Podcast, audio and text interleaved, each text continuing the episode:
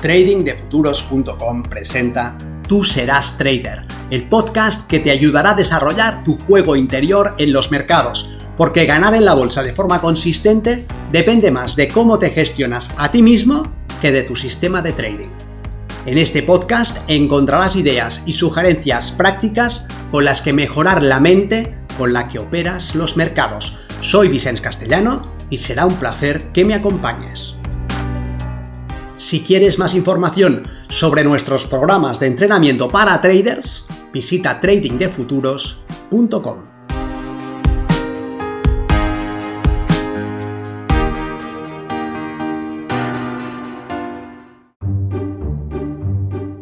Trading intuitivo. ¿Alguna vez te ha pasado que al mirar el mercado has sentido qué es lo que iba a suceder?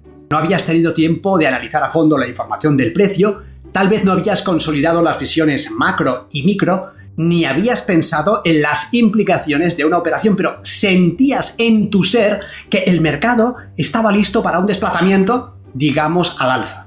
E incluso puede ser que confiases en esa vocecita y participases y el mercado hiciera lo que estabas anticipando.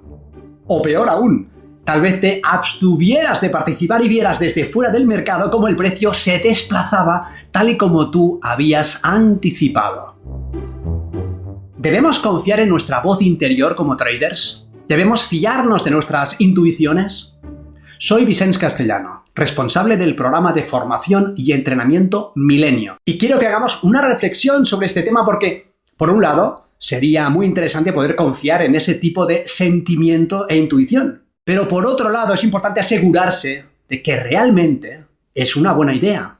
Aunque me parece un tema muy interesante, en esta ocasión no quiero filosofar sobre qué es la intuición, ni hacer propuestas sobre su desarrollo sistemático, ni tan siquiera es mi intención analizar en qué situaciones es más fiable y en cuáles lo es menos.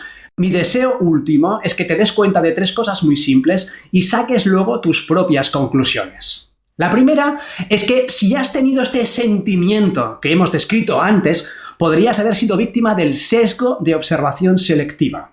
Este tipo de error cognitivo, este tipo de fallo mental, lo generamos cuando damos más importancia a determinada información y menos a otra. En este caso, recordamos especialmente aquellos eventos en los que el resultado ha sido o hubiese sido favorable, y prestamos menos atención o ignoramos completamente aquellos otros casos en los que hacer lo que te decía la intuición te hubiese llevado a una pérdida segura. Al tener en cuenta ciertos resultados y desestimar otros, creamos una ilusión favorable. ¿Pero lo es realmente? ¿Tienes datos que evidencien y apoyen este sentimiento? ¿Puedes documentar de forma objetiva el resultado de estas intuiciones? Porque si no puedes apoyar tus ideas con evidencias, estarás siendo víctima del pensamiento supersticioso y este es un tipo de pensamiento que no te ayudará a desarrollar una buena operativa. Lo segundo que quiero destacar es que aún en el supuesto de que pudieras fiarte de tu intuición, este recurso se vería influido sobremanera por tu estado de ánimo general. Cuando confías en ti, estás relajado y presente, puede ser que generes un tipo de acceso intuitivo a determinada información, tal como si tu mente fuese capaz de generar una abstracción superior de los datos, como si te fuese dado el computar una gran cantidad de información a un alto nivel y lograr un conocimiento subconsciente, si quieres verlo así. Pero si este fuese el caso, cosa que está por ver, ¿qué validez tendrían las intuiciones en tu operativa si no puedes generarlas a voluntad? Si este tipo de sentimiento intuitivo depende de que seas capaz de crear un estado de confianza y no eres capaz de crear siempre ese estado de confianza, si depende de que estés presente, pero no sabes cómo estar siempre presente, ¿qué validez tienen? Si no eres capaz de asegurarte un acceso a voluntad a ese supuesto estado, ¿qué pasará si basas tus decisiones en eso? Tu operativa no puede depender de elementos circunstanciales, tu éxito no puede construirse sobre aspectos que algunas veces están presentes y otras no. ¿Lo ves? Y tres, quiero llamar tu atención especialmente al hecho de que tus supuestas intuiciones las genera el mismo idiota que te pone en esta situación de mierda en la que estás. Quieres fiarte de tus intuiciones, improvisar entradas y seguir tus instintos. Pero es que estas ideas que aparecen en tu mente, estos impulsos, estos sentimientos que guían tus decisiones, las genera el mismo personaje que está creando tus actuales resultados. No puedes fiarte de que ese personaje vaya a sacarte del lodazal en el que te está metiendo. ¿Lo ves? Detrás de tus resultados están tus decisiones. Nadie más que tú ha decidido comprar en vez de vender o esperar. Nadie más que tú ha decidido si saldrá aquí o aguantará el siguiente nivel de precios. Nadie más que tú ha decidido el porcentaje de riesgo que está asumiendo. Y ese tú que decide ese personaje que siente que debe improvisar una entrada en este nivel porque el precio se escapa. O que siente que debe salir ya porque el precio está a punto de girar. Este personaje es el que genera tus resultados. Si estos no son los que quieres que sean, ¿por qué ibas a poner en sus manos la generación de resultados diferentes? Si lo que está consiguiendo para ti no es lo que quieres, no deberías basar tus decisiones en algo distinto puedes seguir haciendo lo mismo que has estado haciendo, pero no esperes que eso cambie sustancialmente tus resultados. Más de lo mismo te dejará en la misma situación. Desde mi punto de vista te sería mucho más provechoso sobrepasar estas limitaciones dejando a un lado al personaje que te está metiendo en esta selva. ¿Cómo? Diseñando un proceso eficiente.